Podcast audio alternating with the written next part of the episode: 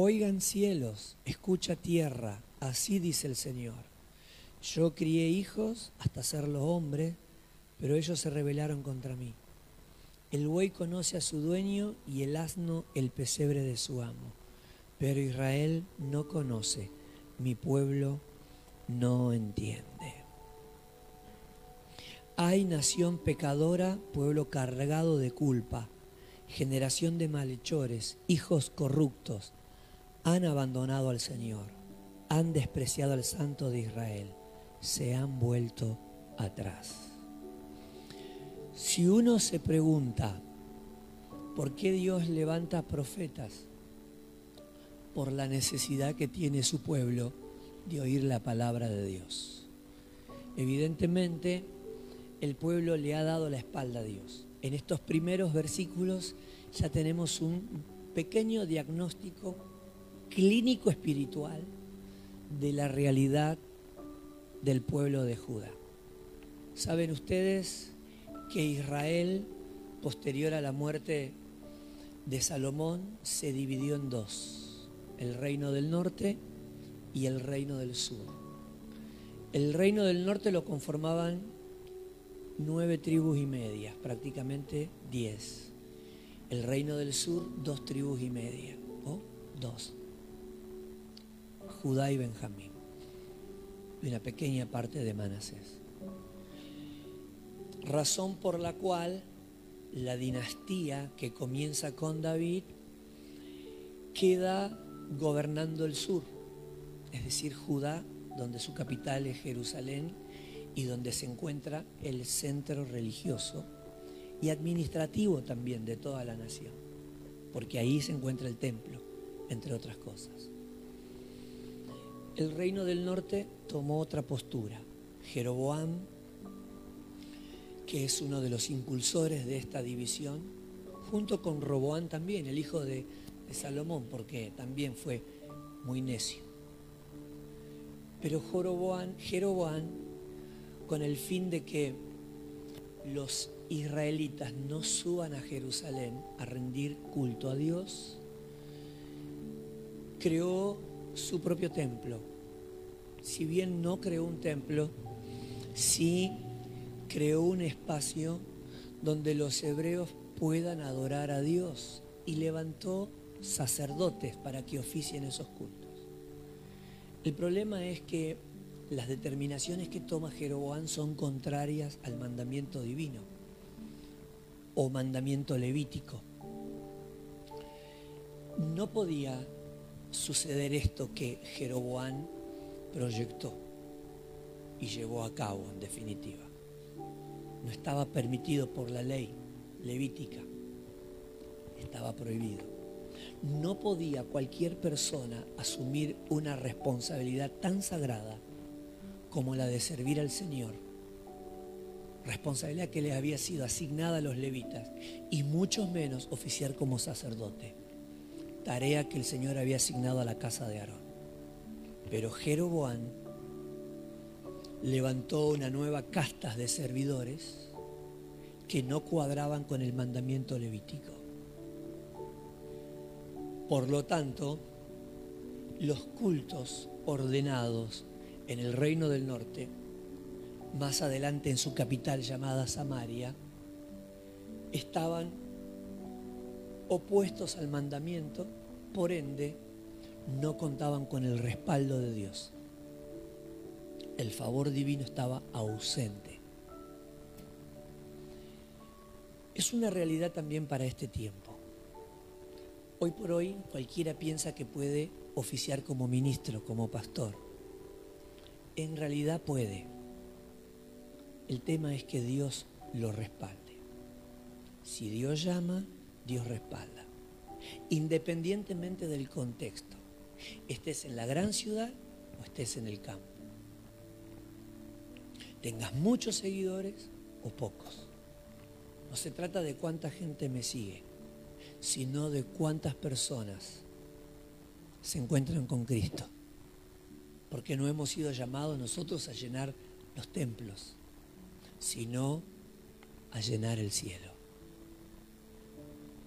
Se trata de lo que se vive aquí, sino de si nos preparamos para vivir allá. Obviamente tiene su implicancia aquí, porque todo lo que nosotros vivamos en nuestra relación con Dios tiene impacto en lo inmediato, en nuestra vida acá en la tierra. Pero somos conscientes que el fin es lo eterno. Lo presente es temporal. La realidad de la eternidad que tenemos es lo que hace importante resolver ese mañana hoy, aquí. Entonces, es fácil alquilar un local, mandar a hacer un cartel a una imprenta, comprar instrumentos, comprar sillas, porque se puede comprar a crédito, instrumentos, sillas, alquilar un local. Rápidamente se pueden conseguir, uno hace una publicidad en radio cristiana o en las redes sociales e inmediatamente uno va a conseguir desempleados, músicos, cantantes, gente que quiera servir y que no lo esté haciendo y que de repente quiera sumarse a un proyecto. Como pasó en los tiempos de jueces capítulo 17, con Micaías, que de repente se le ocurrió abrir un templo. Pero como él no se animaba a pastorear el templo, puso a su hijo. Tenía el salón, tenía el cartel, tenía la maestra para la escuelita, las dorcas, los porteros, lo sugiere. Y aparte tenía un efod y algo que no sé qué había encontrado por ahí, un amuleto. Y abrió su propio templo. Cuando pasó el tiempo, encontró un levita desesperado por plata y le dijo, ¿sos levita? Dijo, sí, soy levita. ¿Y qué miércoles haces? Vení a mi iglesia, pastorea mi templo yo te unjo como sacerdote. ¿Y cuánto me pagas? Y te voy a pagar tanto y no te va a faltar comida y no te va a faltar ropa. Y el tipo dijo, dale. Entonces Micaía, el que le había robado la herencia a su madre, ahora tenía un levita que él convirtió en sacerdote en su propio templo, con sus propias reglas. Hasta que se enteraron otros ¿Y cómo puede ser que esa iglesia tenga sacerdote? Y fueron y le dijeron, vení a pastorear la nuestra. Jueces capítulo 17. Y se lo llevaron. Increíblemente, más de dos mil años atrás, ya se vivía la realidad que se vive hoy. Cualquiera puede autoproclamarse querubín, arcángel, apóstol, profeta, pastor, maestro o lo que fuese. Pero no se trata de lo que yo me percibo, sino de lo que yo sé, cuál es mi identidad en Cristo y a qué Dios me ha llamado. En ese caos se encontraba el libro de jueces, o mejor dicho, el pueblo de Israel en el periodo de los jueces. Tiempo en el que la palabra del Señor nos va mostrando que se encontraba en una situación catastrófica. Años más tarde llega la monarquía con Saúl, cambia la dinastía con la familia de David, luego le sucede Salomón, a Salomón le sucede Roboán, se divide el reino y se vuelve a repetir la historia. La realidad del reino del norte es muy similar al periodo de los jueces. Cada uno hace lo que se le da la gana. La diferencia es que Jeroboam establece un culto al Señor para competir con su verdadera casa, la de Jerusalén. Entonces podemos construir la casa de Dios para glorificar a Dios o para competir. Entonces, si competimos es porque Dios no nos ha llamado. Si competimos es porque estamos trabajando, haciendo la supuesta obra de Dios a nuestra forma y a nuestra manera. No imitamos, no copiamos, no porque seamos altivos, arrogantes, sino porque cada uno tiene una identidad en Cristo. No nos ha llamado Dios a copiar y pegar, nos ha llamado a Dios hacer lo que nos ha asignado. Esa es la responsabilidad. Israel estaba a punto de caer en manos de los asirios. Judá corría la misma suerte. En cualquier momento iba a caer en manos de los babilónicos. Y Dios, que conoce el futuro, levanta profetas. Hay una revolución profética en todo el reino del norte y el reino del sur. Porque antes del tropiezo y de la caída, Dios levanta a su siervo para advertir y proteger. Siempre para advertir y proteger. Es como cuando nosotros estamos disfrutando que ya nuestros chiquitos están comenzando a querer dar sus primeros pasos. Y es una celebración, es una fiesta. Que los chiquitos comiencen a pararse y quieran dar sus primeros pasos. Una particularidad que yo siempre destaco, los bebés son increíblemente maravillosos. Cuando están en sus primeras semanas, primeros meses, están ahí que se dan vuelta para un lado, se dan vuelta para el otro. ¿Cómo, cómo, cómo disfrutan? Yo me acuerdo de Daniel, cómo se reía con esa cara de sinvergüenza cuando logró darse vuelta. Porque se siente poquito abajo y están ahí con, la jetita en la sábana, pero contentos que están mirando las cosas de otra manera. Entonces después empiezan a apoyar los bracitos. Y después no se pueden dar vuelta otra vez, entonces vos lo das vuelta. Ni hablar cuando se dan vuelta y no solo eso, sino que se inclinan y se logran sentar. Van desarrollando sus reflejos y entonces van tanteando, van haciendo pruebas y ven hasta dónde pueden llegar. No, se sientan. Y plum, se van para un lado y se van para otro porque les falta el equilibrio. Y van aprendiendo a poner las manitos, todo en la cuna o en la cama. Un día miran los barrotes de la cuna y se agarran y, ya se paran. Y cómo se ríen, cómo disfrutan. Que están ahí. Daniel, regalamos las dos cunas, la de Mical y la de Daniel. La de Daniel mordida, toda mordida, toda. De un extremo al otro. Un día me despierto, porque teníamos la cuna de él a los pies de mi cama, me despierto. Porque sentí un ruido raro. Y así, en la oscuridad, veo una sombrita. Él estaba parado en cómo disfruté que duerman nuestros hijos con nosotros. Siempre Daniel tuvo su cuna, durmió en su cuna, fue el primero que durmió solito en su pieza. Mical también. Pero si algo disfruté muchísimo que duerman en mi cama. Si a Rebeca, vamos a poner en el medio. No, a la, a la cama. Porque después se mal, se mal acostumbran estos chicos, decía Rebeca. Pero después van a crecer, vamos a querer que vengan acá y no van a querer. Aprovechemos ahora. No, no, no, bueno, igual, pum, al, medio. Bueno, antes de eso, lo veo en el parado, entonces voy, prendo el velador, voy, y él estaba agarradito así, porque eran como las 3 de la mañana y estaba como si fuesen las 10. Entonces le agarré las patitas gordas que tenía, así las piernitas gordas, lo levanté de atrás, ¡pum! y lo tiré para la cama. ¿Para qué? Todas las noches se despertaba, plum, se tiraba para otro lado. Así las veces que se cae, de repente sentimos, ¡pum! Se había caído del piso. Cuando empieza a caminar, a querer caminar, y esa es la particularidad de los chicos, ¿no? Todo lo hacen bien, con paciencia, se toman su tiempo, y todo lo hacen bien hasta que quieren caminar. El día que quieren dar sus primeros pasos no quieren caminar, quieren correr. Todo lo hacen bien hasta que los pones ahí. ¿no? Y dices, dale, dale, vení.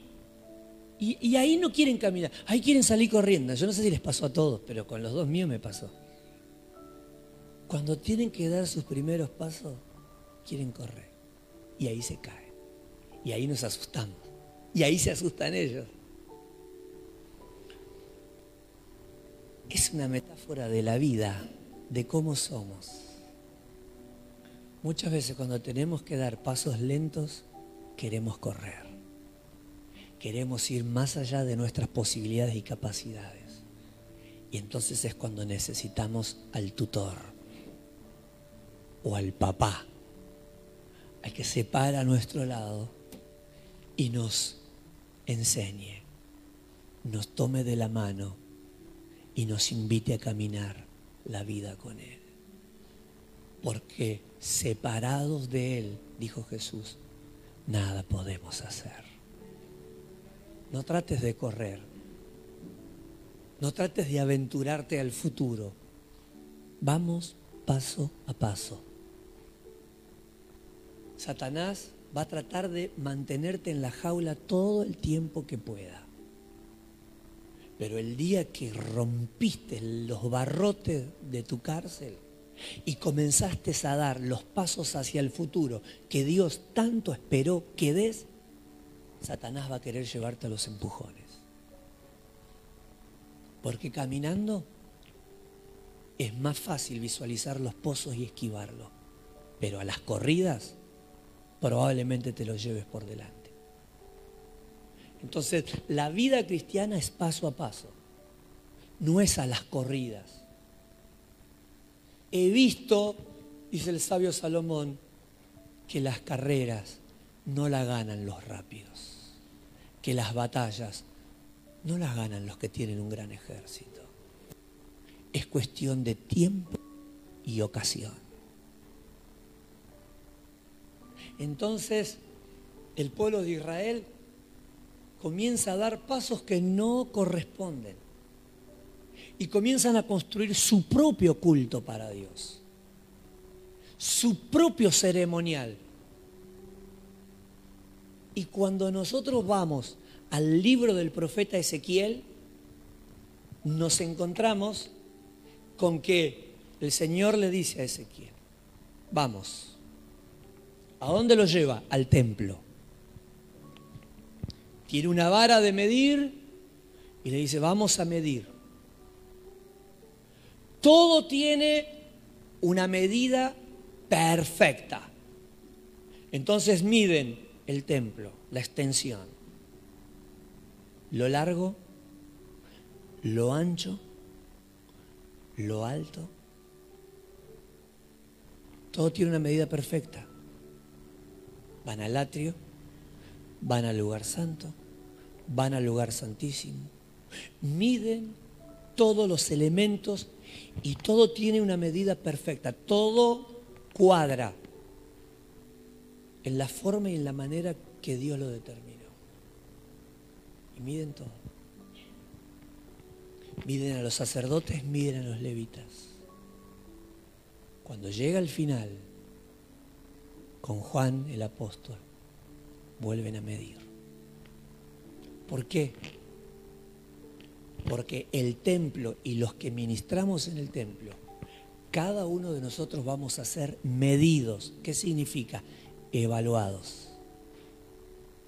¿Cuál es la vara de medir? La palabra de Dios. No se trata de lo que tuve ganas de hacer, se trata de lo que Dios me encomendó. Entonces, mide, le dice el Señor, el templo y mide a los sacerdotes y a los que ministran en el altar. Todos, pero ahora ya es menor. Ya no tiene que ver tanto con los otros detalles que eran importantes, pero pasan a ser aleatorios, un poco insignificantes, porque ahora el templo ya no es aquello que Dios puso en el corazón a David construir y que construye Salomón. Ya no se trata del tabernáculo que construyó Moisés y que tuvo que ser creado a una forma y a una manera con ciertas maderas, con ciertas telas, con ciertos colores, con ciertas piedras, con ciertas medidas, con ciertos compartimentos. Ahora los templos somos nosotros. Y a quienes Dios va a medir es a nosotros. Y la medida será la palabra. Que nuestra vida cuadre con su palabra. Por eso muchos le dirán en aquel día, Señor, yo en tu nombre hice milagros, oré por los enfermos, sané, prediqué, profeticé. Hice un montón de cosas y el Señor le dirá, no te conozco. Pero si yo hice culto, si yo hice templo, si yo hice servicio, si yo hice un montón de cosas, ¿cómo que no me conoce? Dale, dale, maestro, dale, dale. Me estaba haciendo una bromita, ¿no? Me quería asustar para... No, no te conozco.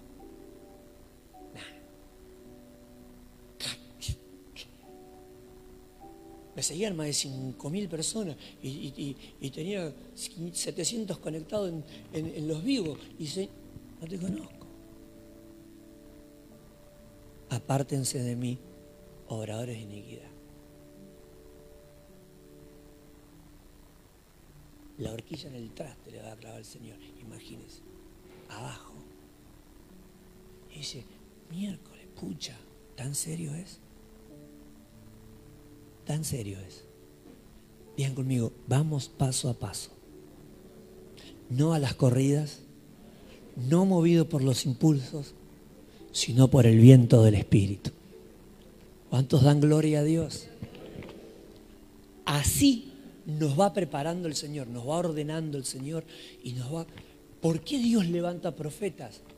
Porque los profetas tienen la responsabilidad de comunicar el mensaje de Dios y mover a Israel al Señor.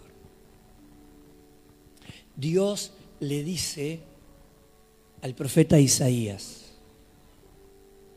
yo crié hijos y ellos no me reconocen. Los crié, mis chiquitos, mis pequeños. Yo los crié. Yo les di una identidad, les di nombre, les di la leche, los vestí, los eduqué, los hice hombre, los proyecté y de grande se olvidaron de mí. Pone, está lleno de figuras el capítulo 1. Quiero solamente mencionar dos.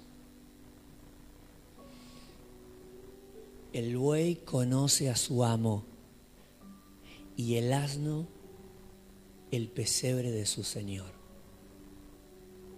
Pero Israel no me conoce. ¿Qué está diciendo con todo esto? Algo que parece irónico, porque lo que muestra a través de estas figuras que estas dos especies, que pueden ser consideradas burra y torpe, el asno ¿no? Sinónimo de burro. ¿Se acuerdan cuando los que ya somos de cuatro décadas, ahora los chicos este, interactúan en la escuela de otra forma? Ya de por sí, los chicos de esta generación no son completamente diferentes a los nuestros. Nosotros jugábamos con cosas que, que eran gratuitas, no le generábamos costo a nuestros papás. Yo en mi caso personal tenía muy poquitos juguetes. Los pocos juguetes que tenía me los compraba Julia. Tenía muy pocos juguetes. Una vuelta mi vecina armó el arbolito de Navidad en la época donde las rejas no tenían dos metros. Las cercas de todas las casas eran de, ¿no? Un murito chiquito, todos muros bajitos. Tranquilamente se podía saltar a casa del vecino. Hoy estamos con, con mis vecinitos del, del frente Vamos caminando al negocio de Chon, pasamos por una casa, una vecina armó el arbolito de Navidad, el pesebre y cantidad de animalitos. Nos quedamos mirando, mirá. A la noche le saltamos la cerca y le, le dejamos Jesús y a María nomás. Nos llevamos el elefante, la jirafa, los caballos. Nos llevamos todo. Y nos fuimos a la, casa donde los, los chicos ahí del frente y qué felices que estábamos. Teníamos, los hacíamos de, camioncito al elefante. Mirá nuestra infancia, ¿no? Qué pobre éramos. Se levantó la vecina y... Chau pesebre. Nuestros juegos, ¿cuánto costaban? ¿Cuánto costaban los juegos? Nada. Mical no lo, no lo podía creer. E, este año jugamos mucho a la payana. No podía creer, Mical, que nosotros nos divertíamos, pasábamos toda la siesta jugando con la payana, con cinco o seis piedritas. ¿No? Esa, la mancha, la mancha congelada, el poliladron, eh, eh, la mancha no sé cuánto, la mancha, la escondida, el 14 la perdí. ¿Qué saben los chicos? Vos ni conoces eso, Jimmy. Bueno, sí. Ah. ¿Jugaron a la mancha? ¿El poliladro? ¿A la mamá y al papá? Eh, se jugaron todos, eh, qué pícaro que son, ¿eh? Qué lindo era jugar a la mamá y el papá, ¿no? La soga y el elástico, tal cual, la soga y el elástico. El, ¿Cómo se llama ese? El saltar con una patita, dos patitas. La rayuela. Los chicos ahora son completamente diferentes. Ahora todos, si no te compras celular, son capaces de llevarte a tribunales, ¿no? No les puede faltar celular, no les puede faltar wifi, que le falte la leche, las galletitas, cualquier cosa, porque no les falte, porque los chiquitos ya empiezan. Este, ayer mi sobrina, la hija de Eli, estaba mirando mis fotos y ya estaba por compartir en uno de mis estados de WhatsApp una foto. No sé si eso es casualidad o qué, pero plum, pum, y es así, tum, tum, pará, le dijeron. Son rapidísimos. tienen un manejo de tecnología tremendo. Nosotros este, éramos completamente diferentes, completamente distintos. Entonces, nuestras bromas eran muy inocentes, muy inocentes. Eh, pelado colla, pelado colla, no sé dónde lo sacamos, pero había uno que en, la escuela, en mi, grado, en primer grado, que nos corría con un gilet. Porque el papá, para que, porque siempre venía con piojito a la casa, entonces el padre le hacía corta. Le dejaba un jopito acá y lo pelaba todo. Entonces nosotros le decíamos pelado colla y por eso nos corría con un gilet para todos lados. Pero esas eran nuestras bromas de antes. Ahora los chicos meten el dedo en la llaga, discriminan, hacen bullying. Es terrible. Nuestras bromas eran, oreja de burro, le van a crecer. ¿Y cómo era la otra parte? ¿Cómo terminaba? No sabe, no sabe, tiene que aprender. Oreja de burro, le van a crecer. Eso era una ofensa. Que no te canten eso porque te cantaban eso y era, no, era lo peor que te, cuadro de depresión tremendo te agarraba. ¿Cómo cambió la sociedad? Burro, sinónimo de ignorante, de burro. Y en la metáfora, en la figura que usa el profeta Isaías, volviendo al profeta, utiliza ese ejemplo. El buey, un animal bruto, fuerte pero bruto, sin delicadeza, sinónimo de torpeza, el asno. Sin embargo, el Señor dice, el buey conoce a su amo. ¿Pueden creer? El buey es más inteligente que ustedes. El burro sabe dónde vive, sabe dónde come, sabe dónde duerme pero Israel no me conoce. Y esas dos figuras pasan a ilustrar el presente del pueblo de Israel. Los crié, se hicieron grandes y ya no me reconocen. Se rebelaron contra mí.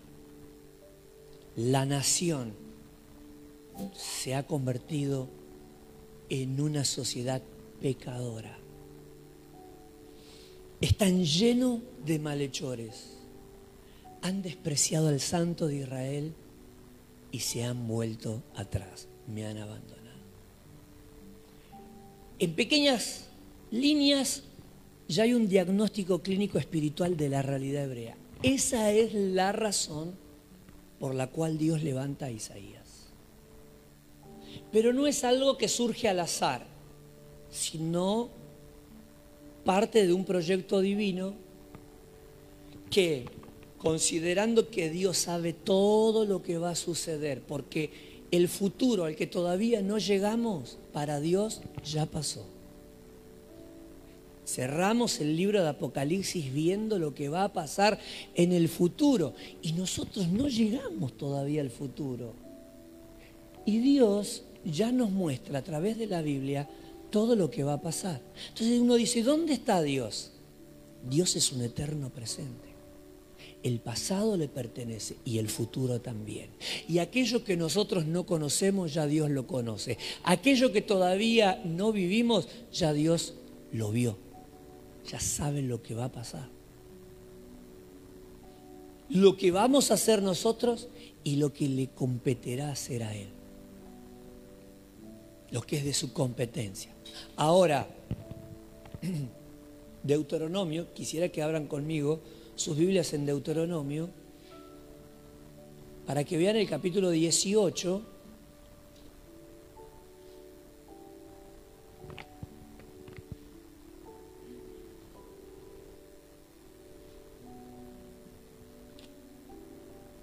al Señor hablando. Versículo 17.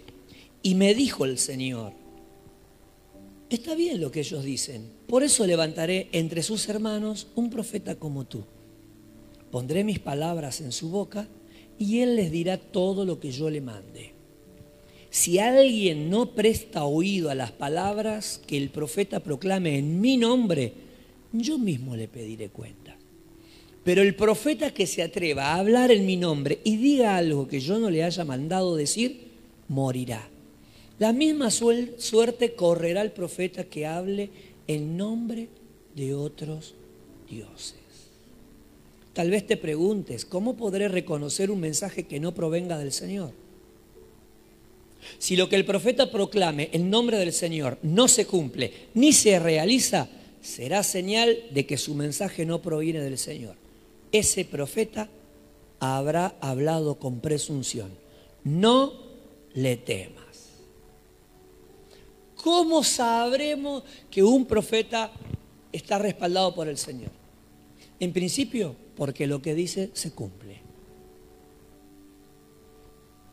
¿Cómo sabremos si un profeta es respaldado de parte de Dios? Jesús amplía el panorama y dice, por sus frutos los apóstoles que escriben las epístolas generales nos hablan de profetas verdaderos y de falsos profetas. ¿Cuál es la forma de visualizar un verdadero profeta? Sus obras. ¿Cómo se comporta? ¿Cómo se conduce? Cómo se conduce administrando la casa del Señor, cómo se conduce administrando las finanzas de la casa de Dios, cómo se conduce en su trato con el sexo opuesto, cómo se conduce en todos los aspectos éticos morales que corresponde a un siervo del Señor. Por sus frutos los conoceréis. Volviendo al Antiguo Testamento, el profeta, ¿qué dice Deuteronomios capítulo 13? Es un poquito más picante. Los chicos suelen decir ahora, se picó, se picó, ¿no?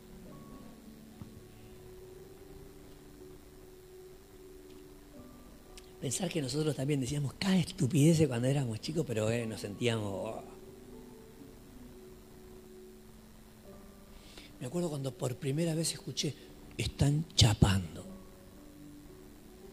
dijeron mis compañeritos en la escuela, chapando, ¿qué es eso? Dije yo, ¿no? Inocente. nací en la iglesia, atrás del púlpito, por poco lo nazco. no, tenía vida de calle, la ola me llevaba. Sale un chico de... Eh, vengo por el pasillo de la escuela y sale un chico. Chiquico mío y me dicen mis compañeritos, ¿no viste? Te lo perdiste. ¿Qué? No me acuerdo cómo llamaban los chicos. Me decían, el Claudio la besó a la Claudia. No me diga. Una fea.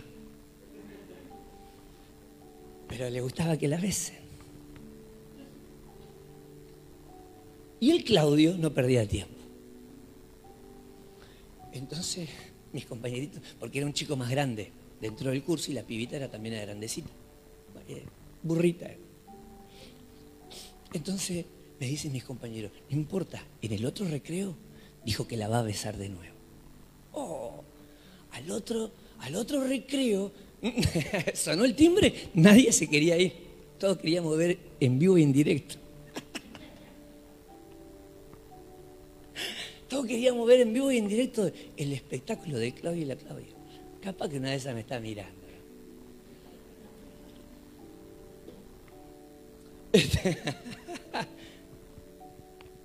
Entonces, este, bueno, hablábamos y decíamos cada cosa. Y hoy por hoy también, ¿no? Yo me sorprendo los chicos las cosas que dicen. Algunas me causan gracia. De otras me río y de algunas no me doy cuenta y a veces hasta las termino repitiendo. Me siento un viejo fuera de onda. Y acá, lo que vamos a ver acá, bien aplica lo que los chicos dicen. Se picó.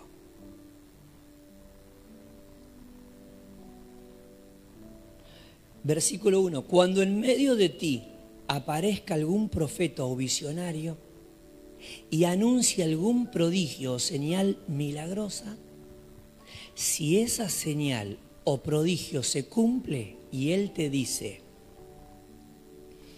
vamos a rendir culto a otros dioses, dioses que no has conocido, no prestes atención a las palabras de ese profeta o visionario. El Señor tu Dios te estará probando para saber si lo amas con todo el corazón y con toda tu alma. Pongan el dedito ahí y levanten su cabecito un minuto. Miren este detalle, porque acá es donde caemos todos. Si el profeta habla de parte de Dios y se cumple, ¿Qué decía Deuteronomio capítulo 18? Esa es la señal. Es palabra de Dios. Es profeta de Dios. Si el profeta hace un milagro o un prodigio, ¿cuál sería tu razonamiento? lo rehúsa el Señor. ¿Has visto lo que hace el, el pastor? Ya está. Las señales, los milagros lo acompañan. Es profeta de Dios. No, tranqui, tranquilo, ojo. Porque si te dice una cosa y con su ministerio manifiesta un poder aparentemente divino y sobrenatural, pero con sus otras acciones contradice lo que hace, listo no le creas. No importa que la palabra se haya cumplido. No importa que te haya dicho, este, hace tres meses estabas con un buzo amarillo y llorabas y llorabas y, y me diga, sí, es verdad, hace tres meses el buzo amarillo lo tiré, es verdad, yo lloraba. Es de Dios. No, no, no, tranquilo. ¿Por qué? Si a la hora de la verdad su vida no cuadra con la palabra y su conducta te arrastra lejos de Dios en vez de acercarte a Dios, todo lo que hizo, todo lo que dijo es diabólico. No le creas. Wow. Entonces ahí volvemos a lo que Jesús dijo. No importa que hagan milagros, que salen enfermos, que hablen en lenguas, que profeticen. No entrarán al reino de los cielos no entrarán. No queda ahí, sigue y ahí sacamos el dedito y seguimos leyendo. Verso 4. Solamente al Señor tu Dios debes seguir y rendir culto. Cumple sus mandamientos y obedécele. Sírvelo y mantente fiel a Él. Verso 5. Y acá está lo picante. Condenarás a muerte a ese profeta. Mirá el que está a tu lado y decirle, ojo, ¿eh? te doy, ¿eh? Mirá que te como, dijo el otro, ¿no?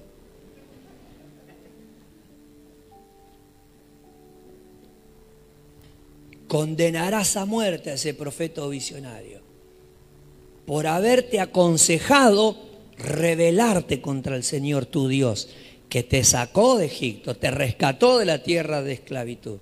Así estirparás el mal que haya en medio de ti porque tal profeta habrá intentado apartarte del camino que el Señor tu Dios te mandó que siguieras. Ahora, ¿qué pasa si tu propio hermano, tu hijo, tu hija, o tu esposa amada, o tu amigo íntimo, trata de engañarte y en secreto te insinúa? Vayamos a rendir culto a otros dioses, dioses que ni tus padres conocieron dioses de pueblos cercanos o lejanos que abarcan toda la tierra. No te dejes engañar, ni le hagas caso, tampoco le tengas lástima. No te compadezcas de él, ni lo encubras, ni dudes en matarlo. Híjole. Y que lo haga todos los hermanos. Apedréalo hasta que muera, porque trató de apartarte del Señor tu Dios que te sacó de Egipto, la tierra donde eras esclavo. Entonces todos en Israel oirán esto y temblarán de miedo y nadie intentará otra vez cometer semejante mal. Digan conmigo, Dios es celoso. Pone tu manito acá y decir cómo me ama el Señor. Fíjense en cómo mezquina su pueblo. Dice, te intentó separar de mí, merece que se muera. Dice, eh, pará, pará, Señor, eh, pará, loco, se te fue la mano, pará, ¿dónde está el amor, la misericordia? Lo que está mostrando el Señor es, lo mío es mío y yo no lo presto. Lo mío es mío y yo no lo comparto. Lo mío es mío. No es como vos decís de tu marido. Yo presto, presto mi, mi zapato, mi cartera, mi calzón, cualquier cosa te presto. Mi marido no. ¿No? o, comparte con la vecina, con alguna amiga. Hoy prestamos marido. Chicas, ¿postean algo así en el Facebook? Con solo pensarlo ya están odiando. Los varones igual, ¿no? Ah, te presto el auto, lo que quieras, el reloj, el celular, cualquier cosa. Así es Dios. ¿Quieres que te bendiga? Te bendigo. Te prospero, te ayudo, te respaldo. Pero vos sos mío. Vos sos mío. Adela es mío. Gabriel es mío. José es mío. Yo no los presto. Son míos. Sos celoso, Señor, ¿eh? Sí. Y entonces sos tóxico. ¿Qué me importa?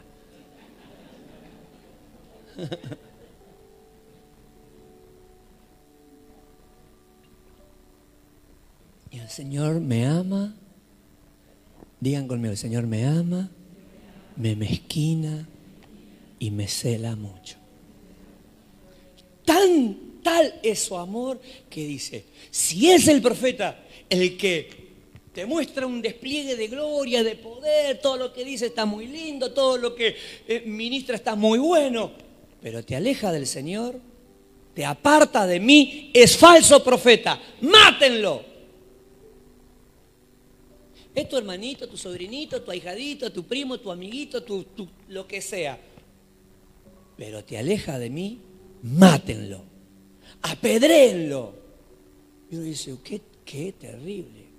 ¿Tan serio es? Sí, tan serio es. Que nos alejemos del Señor pero que alguien sea utilizado como instrumento del diablo para alejarnos del Señor, es serio. Esto contextualiza las palabras de Jesús. Cuando dijo, se los dijo a los fariseos y a sus discípulos, porque los fariseos eran la escuela que tenían los discípulos. Los discípulos no querían esa clase de escuela y por causa de esos fariseos ellos no vivían la vida religiosa de Israel. Con Jesús ellos encuentran una vida diferente, una escuela completamente diferente. Y Jesús los está preparando y les está advirtiendo, lo que ellos digan, obedezcan. Lo que ellos hacen, por favor, no lo tengan en cuenta. Porque dicen una cosa y hace otra. Entonces a ellos les dice, los tropiezos van a venir. En la subida cristiana van a tener tropiezos. Muchas personas van a ser tropiezos, van a ser obstáculos. Los van a perturbar con su forma de actuar, con su forma de hablar, los van a atacar, te van a criticar, te van a cuestionar, te van a van a ser instrumento de tentación para tentarte, para separarte del Señor. Los tropiezos van a venir, pero hay de aquel que haga tropezar a uno de mis pequeñitos. Hay de aquel que haga tropezar a mis chicos, a mis adolescentes, a mis chicas, a mis muchachos, a mis hijas, a mis hijos, a los matrimonios de mi casa, a mis ancianos, a mis ministros. Hay de aquel que haga tropezar a uno de los míos. Sería mejor que vayan y que busquen una piedra de 300 kilos, le hagan un agujerito y se lo cuelguen en el cuello y se tiren al fondo del mar. Más vale le hubiera sido no haber nacido. Hay de aquel que haga tropezar a uno de los míos. Digan conmigo, Señor, guárdame. Que mi vida sea para bendición de los hermanos para bendición de mi casa. Amén. A veces hablamos, hacemos, decimos, a veces las bromas que hacemos, las cargadas que hacemos, los mensajes que mandamos, las cosas que decimos, las cosas que hacemos. Ojo, ojo con lo que hablamos, ojo con lo que decimos, ojo con lo que hacemos.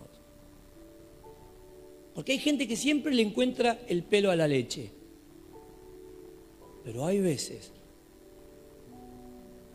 que las personas se ven afectadas por algo que neciamente hemos hecho. Y eso Dios no los va a pedir cuenta. ¿Por qué? Porque para que vos estés acá, Dios entregó su vida. Para salvar a ella, para salvar a él, Dios dio su vida. Entonces, tan valiosa tu vida que Dios no va a tomar livianamente lo que alguien pueda hacer en contra de tu fe para separarte del camino del Señor. Esa es la razón por la cual yo no me tengo que vengar, ni molestar en poner un estado para que vea la bronca que tengo. No hace falta ni un Estado ni salir a defenderme. Dios pelea por nosotros. Dios defiende nuestra causa. Entonces, sea tu marido o sea tu esposa, tu esposita amada o tu maridito amado, tu hija, tu hijo, tu amigo o tu amigo íntimo. Quien sea que haga perder, apartar de mía, uno de mis hijos, lo mata. En este caso, la acción era de ellos. Ustedes lo matan y lo matan públicamente para que todo el mundo vea y para que nadie se atreva a separarme de los míos. Somos especiales para Dios. Por eso vuelvo a decir, hay gente que se va a molestar por cualquier cosa. El tema es que esas cosas tengan sustento. Porque el que se enoja por cualquier cosa, siempre hay gente que, que, que, que, que lastimosamente, siempre, cualquier cosita le molesta. Ahora, ya eso no depende de nosotros, depende de la persona. Pero si de nosotros dependió, ya la responsabilidad es diferente. Entonces, profeta que no habla en mi nombre o en mi nombre habla lo que yo no dije, lo matan. Hoy por hoy es fácil, como volvimos al principio, poner una iglesia, comprar silla, alquilar música. Pero si tuviésemos que aplicar el Antiguo Testamento a este tiempo, ¿qué sería? Pero el Señor muestra que las cosas cambiaron. ¿En qué sentido? En que hoy no nos compete a nosotros hacer justicia, nos compete a nosotros ser justos. La justicia del Señor. Hoy nosotros no tomamos ninguna medida, ni con ningún hermano, ni con ningún falso profeta. Eso le compete al Señor. Lo que importa es que nosotros nos conduzcamos en la prudencia de su palabra. Todo lo demás le compete al Señor. Entonces, Dios levanta al profeta Isaías y simultáneamente el Señor levanta a otros. Porque el diagnóstico lo vimos en los primeros tres versículos. ¿Cuál es la realidad? Israel me abandonó. Yo lo crié, lo eduqué. Cuando se hizo hombre, se rebeló contra su padre. Y el buey, tan torpe, y el burro, tan ignorante, son más inteligentes que mi pueblo. Entonces, van los profetas con la misión. Dios levanta a Isaías. En el mismo territorio Dios levanta a Amós. Amós era un pastorcito de vaca como un gaucho entrerriano, con el termo y el mate, aunque no, existía el mate en aquella época, pero imagínense, un viejo de campo, de la pampa bonaerense, un bacha de gaucho, boina, pañuelo en el cuello, facón acá, un olor a chivo impresionante, olor a campo a humo, de barba media amarillenta, ¿no? El Señor le dice, Amos, ve a hablar mi palabra. Pero Señor, ¿y mis vacas? Ve a hablar mi palabra. Entonces Amos dice, ustedes se quejan y, me reprochan lo que yo les digo, pero yo no quise hacer esto. Dios me fue y me sacó detrás de las vacas y me mandó a que yo traiga esta palabra. Dios usa a Amos lo saca de Judá y lo manda al norte. Levanta a Miqueas. Y en los años posteriores levanta a Joel. Simultáneamente Dios activa a sus siervos en diferentes puntos geográficos del país para que en los, cuatro puntos cardinales y en el corazón del país hayan profetas que sean la voz de Dios para despertar la pasión de la nación y regresarla a Dios. Porque se vienen tiempos difíciles. Porque lo que están experimentando es un tiempo de bonanza, pero lo que se viene es catastrófico. Nunca antes lo vivieron. Salieron de la esclavitud egipcia alrededor de, uy, 1500 años atrás. Oh, me estoy exagerando, menos. Porque esto fue para el año 700, casi 800 antes de Cristo. Sí, mil años. Mil años atrás. Habían salido de Egipto como esclavos y estaban a punto de volver a la misma situación. En el 722 los israelitas caen en manos de los asirios. En el 586 los de Judá caen en manos de los babilónicos antes de Cristo. En cuestión de 200 años terminan de caer. Todo el pueblo de Israel vuelve todo el cautiverio. Eso está por venir y Dios quiere evitarlos, quiere prevenir, quiere guardarlos. ¿Saben cuál es la diferencia de este tiempo? Que de acuerdo al reloj profético de Dios, lo que se viene ahora no es cautiverio, no es cárcel, no es en Magdalena, no es en Olmos, no es en Sierra Chica. Lo que se viene ahora ya lo estamos visualizando. Tiene que ver con las pestes, tiene que ver con las plagas, tiene que ver con la vulnerabilidad de la gente y la vulnerabilidad de las vacunas. Y eso no se compara inclusive con lo que viene, porque ahora sí, estamos a punto de entrar en la última semana de la que habla el profeta Daniel, la última semana de las 70 que Dios le muestra a Daniel. Es decir, en términos escatológicos, estamos más cerca del fin del mundo de lo que imaginamos. Y uno dice, ¿y, cuáles son los argumentos? Lo que vemos. Cómo se encamina la sociedad a pasos acelerados en tiempo y forma profética, como la Biblia dice que debiera pasar. Entonces, hoy por hoy, en algunas partes del mundo es puro dolor, en otras partes llegó la bonanza y la celebración y es como que pasó el terror y todo volvió a la normalidad. Y así y todo. La sociedad no se imagina los tiempos que vienen, los días que vienen. Entonces Dios está levantando a sus siervos en todos lados, en todo el mundo. Hay un mover del Espíritu Santo tremendo en África, en Asia, en Europa, inclusive un país ateo. La cantidad de misioneros eh, latinoamericanos que están llegando a Europa a evangelizar, a hablar de Cristo, a llegar a los corazones de tanta gente, porque hay tantas personas que se mueren día tras día sin Dios, sin esperanza.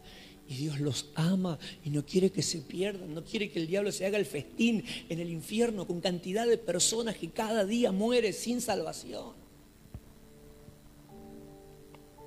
Y acá en Argentina pero todavía estamos apagados, todavía estamos dormidos, todavía estamos esperando la Pfizer, las más AstraZeneca, la segunda dosis, porque en realidad nos queremos preparar para vivir bien la vida y nos olvidamos que aquí la vida buena es relativa.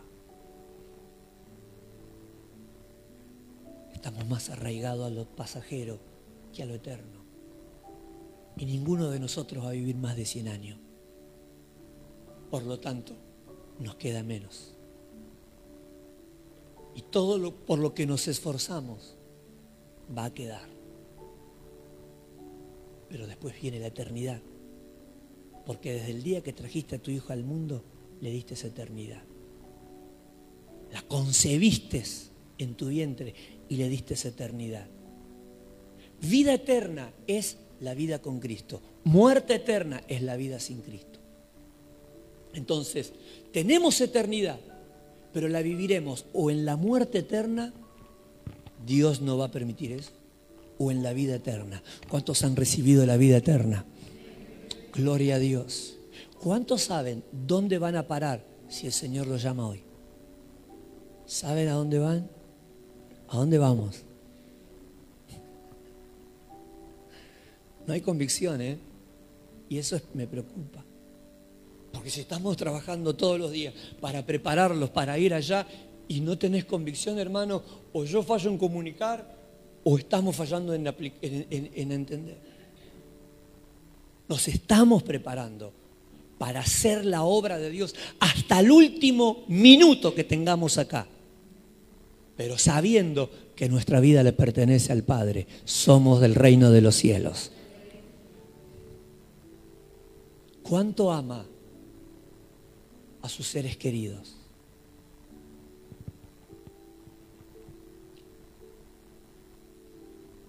¿Amas a tus padres? ¿Amas a tus hermanos? ¿Amas a tus hijos? ¿A tus sobrinos? ¿Cuántos todavía conservan amistad con esos amigos de la infancia? ¿Los amás? Tanto como para verlos sufrir en el infierno comido por gusanos.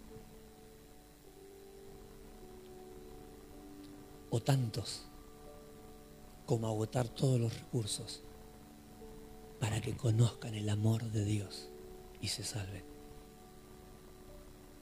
Mucha gente dice que ama, pero no les hablan del Señor. Mucha gente dice que ama, pero nunca habla de Cristo. Nunca habla del Señor.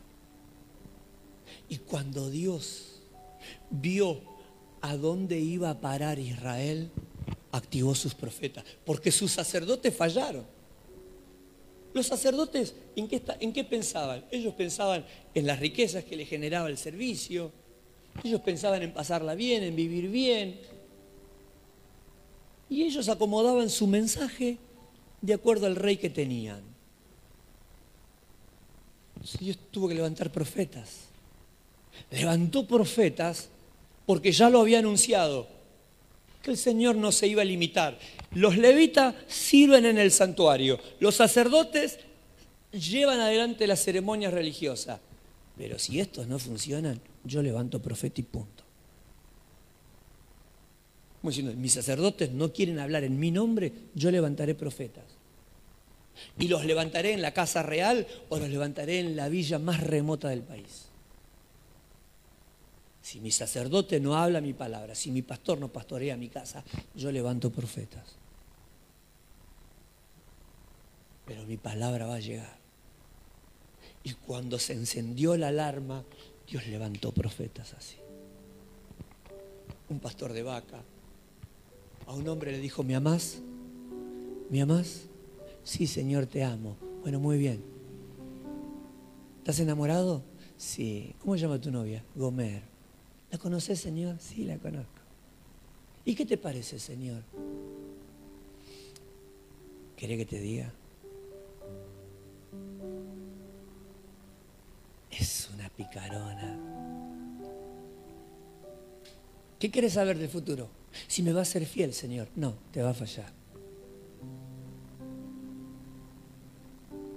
Cuando quede embarazada, se va a con el vecino, con el gordo de la esquina pero la vas a amar, la vas a traer. Y con toda esa vergüenza que va a implicar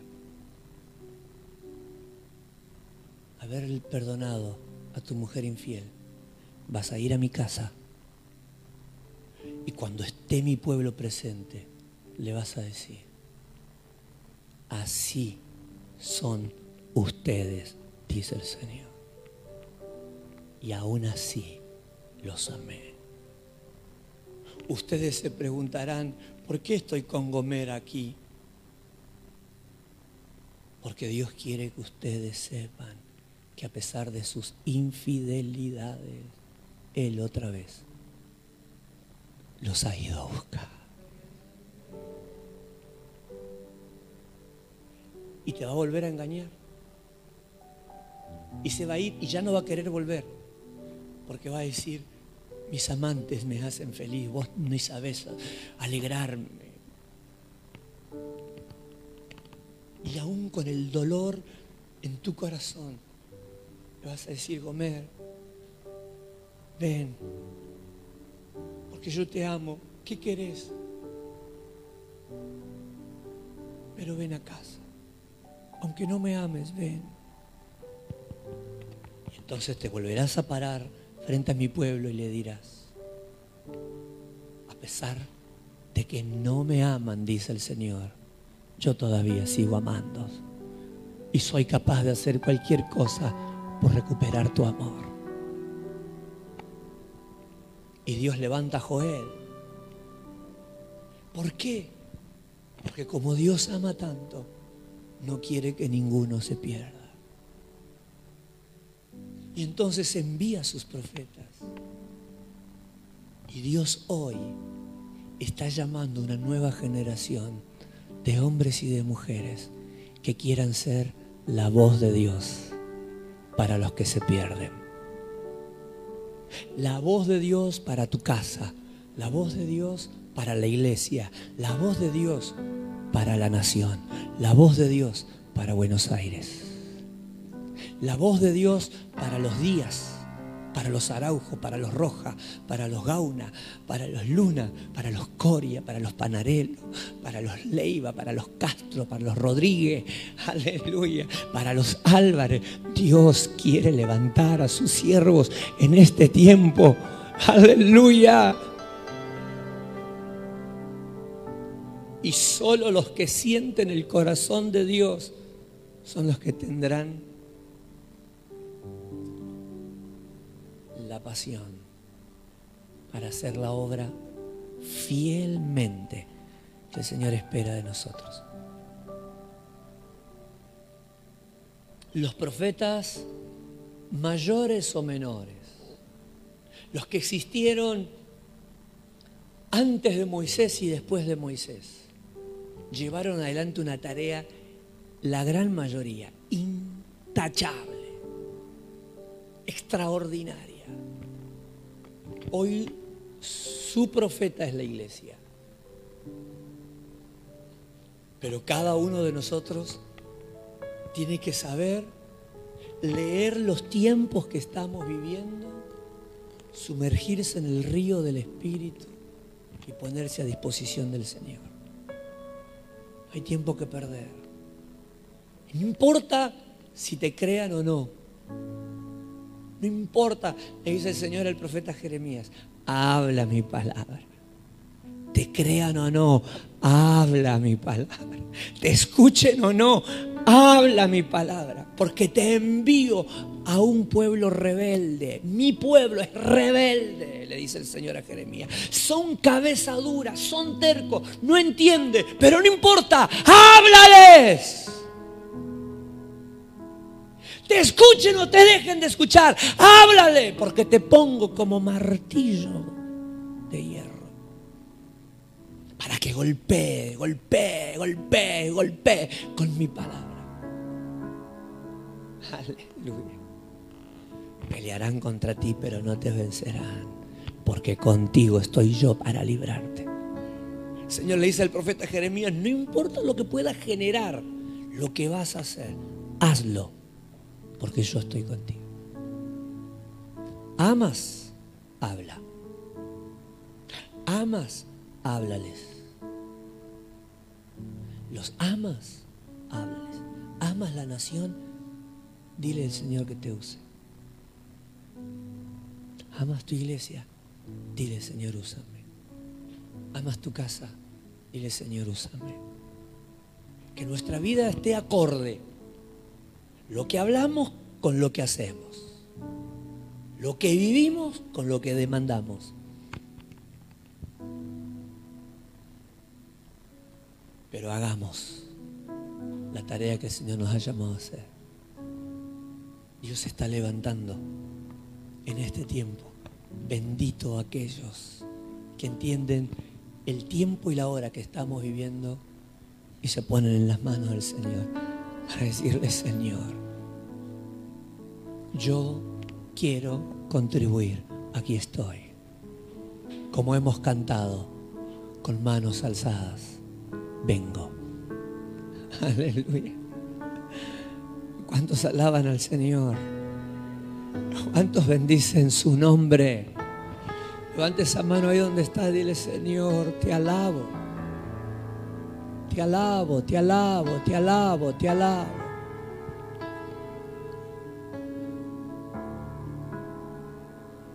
Y Arrabacatamasonda. Pon en los corazones de nosotros, tu pueblo, la carga, la pasión. Aleluya. En el nombre de Jesús. En el nombre de Jesús. Y acá Tomás anda la vacata Dios levanta niños. Este tiempo Dios va a usar niños más que nunca. Adolescentes, abuelos que nos van a sorprender. Aleluya. Y los postreros serán primeros. Muchos se van a sorprender de ver cómo en este tiempo el Espíritu Santo está trabajando de tal forma que algunos serán movilizados por el Espíritu Santo de una forma sorprendente. Que aquellos que durante toda su vida de evangélico le han puesto cantidad de inconvenientes y limitaciones al Señor, se van a sorprender al ver la gracia en la vida de tantas personas usadas por el Señor para la gloria de su nombre. Argentina necesita de sus siervos. Argentina necesita de sus hijos. Argentina necesita de nosotros. Argentina necesita de la iglesia del Señor. Aleluya.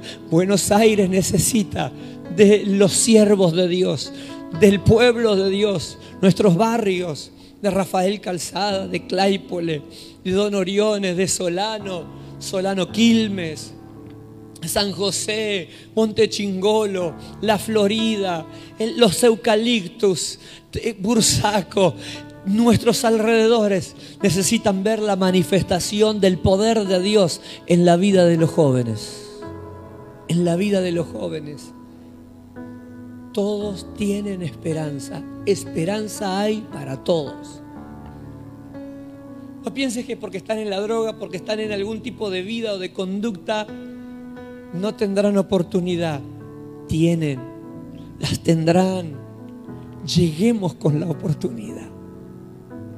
Aleluya. Que se liberen en la época del avivamiento en Gales. Dice la palabra, la palabra de Dios dice en el libro del profeta Joel, en que en aquellos días derramaré de mi espíritu sobre toda carne y los jóvenes verán sueños las chicas profetizarán.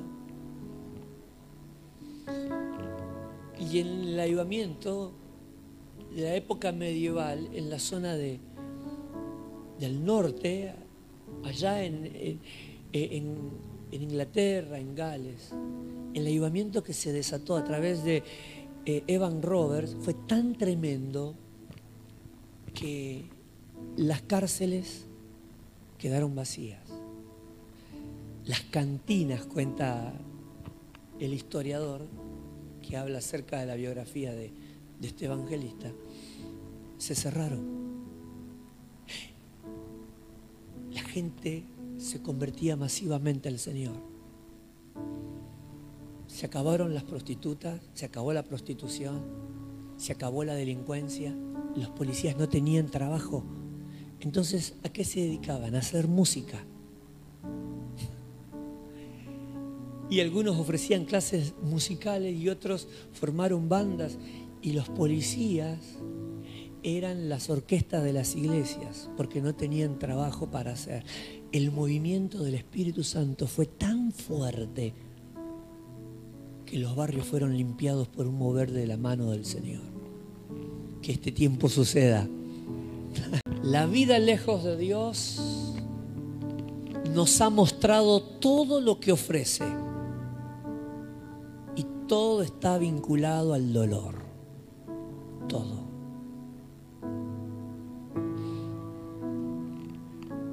Dice el profeta Isaías, mi pueblo persiste en el error, se niega a regresar a mí, ostina en vivir de espalda a mí y está lastimado desde la mollera hasta la planta de sus pies su cuerpo es puro heridas. Lo que está diciendo el Señor con esta figura es, lejos de mí, de espalda a su Padre, solo se golpean y solo se lastiman y prefieren eso antes de regresar a mí. Así se encuentra mucha gente. Ostina en vivir lejos de Dios. El Señor nos dé la gracia y la sabiduría para ser la voz propicia, para que los heridos regresen a Cristo, para que los que están siendo tentados en este tiempo a regresar al Señor, a abandonar al Señor, perdón, no lo hagan, reflexionen. que los que en este tiempo están en la cuerda floja y están tambaleando y quieren volver atrás, no lo hagan. Por favor, entiendan que no hay mejor vida lejos de Dios. Y que aquellos que todavía no se deciden a regresar a Cristo puedan regresar. Puedan ver que ya no pueden vivir lejos de Dios, que ya no pueden vivir de espalda a Dios. Esa es tu misión, profeta. Esa es tu misión, esa es tu responsabilidad. Oro que Dios te unja. Que seas el Isaías, que seas el Joel, que seas el Miqueas, que seas el Amós, que seas de la persona que diga, mira, a mí me escogió Dios, no lo puedo creer. ¿Y qué voy a hacer yo? No importa, habla del amor del Señor. Aunque digas, pero yo, ¿quién soy yo? Tranquila, hija de Dios. Hace tres meses que voy a la iglesia, no importa, gloria a Dios, Dios te escogió. Pero yo ni sé lo que dice la Biblia, no importa, gloria a Dios, Dios te escogió, levántate. Aleluya. Y vamos, vamos a levantar a los caídos. Vamos a sanar a los quebrantados de corazón. Vamos en el Espíritu de Dios a darle vista a los ciegos, a hacer caminar a los paralíticos, a resucitar a los muertos, a que los mudos hablen y se levante una nueva generación, porque es el año del favor del Señor. Aleluya. Este es el año del favor. Este es el año de la gracia. Este es el año de la oportunidad.